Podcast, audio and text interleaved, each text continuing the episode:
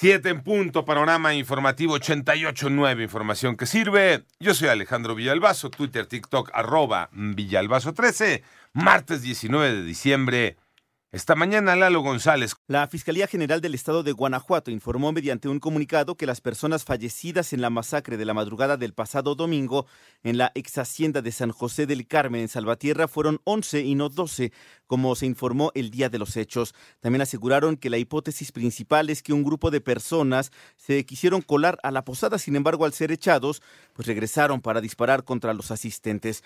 Por otro lado, luego de que se reportara la desaparición de personas tras el enfrentamiento en Texcatitlán, pues que dejó 14 muertos, la Fiscalía General de Justicia del Estado de México emitió las fichas de búsqueda para localizar a nueve integrantes de la familia que desaparecieron el pasado 8 de diciembre cuando ocurrieron los hechos. En tanto, el titular de la Secretaría de Gobierno de Oaxaca, Jesús Romero eh, López, informó de la detención por parte de pobladores de ocho personas en el municipio de Santiago Petlacala, entre los que se encuentran profesionales de la arquitectura e ingeniería, por cuya libertad piden un millón cuatrocientos mil pesos.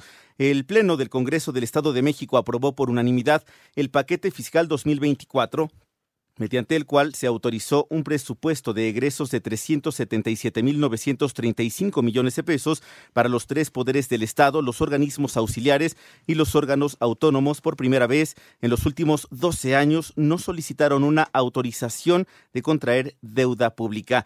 Autoridades de salud piden no alarmarse por la nueva subvariante de COVID. Mónica Barrera. Hasta el momento la evidencia científica muestra que la subvariante JN.1 del virus SARS-CoV-2 que ocasiona COVID-19 no representa mayor riesgo para la salud pública. En México, la Secretaría de Salud el 11 de diciembre reportó una subvariante JN.1 después de la secuenciación de 150 muestras procedentes de la Ciudad de México. La reciente evaluación de riesgos de la Organización Mundial de la Salud sobre la variante BA.2.86 sugiere que es de bajo riesgo para la salud pública en comparación con otras variantes en circulación conforme a la evidencia limitada disponible en 889 Noticias. Mónica Barrera. En 2024 se conocerán los nombres de quienes integrarán la comisión para analizar la propuesta de reducción de jornada laboral. René Ponce.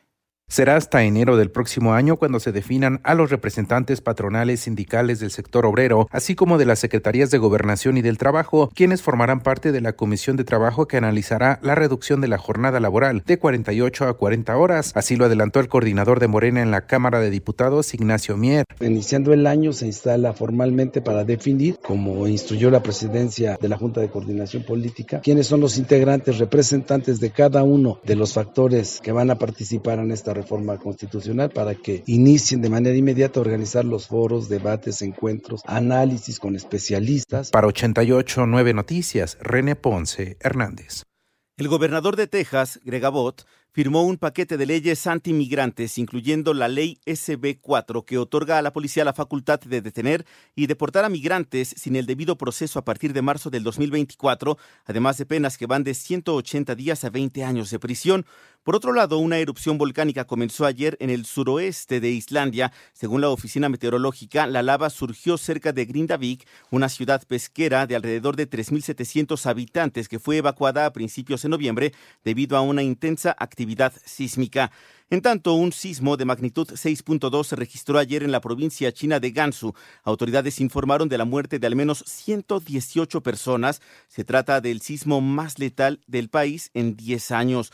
Un tribunal peruano inició un juicio oral contra el expresidente Alberto Fujimori por una matanza de seis campesinos perpetrado por militares bajo su gobierno en un caso que podría costarle, de ser hallado culpable, una nueva condena de 25 años de prisión.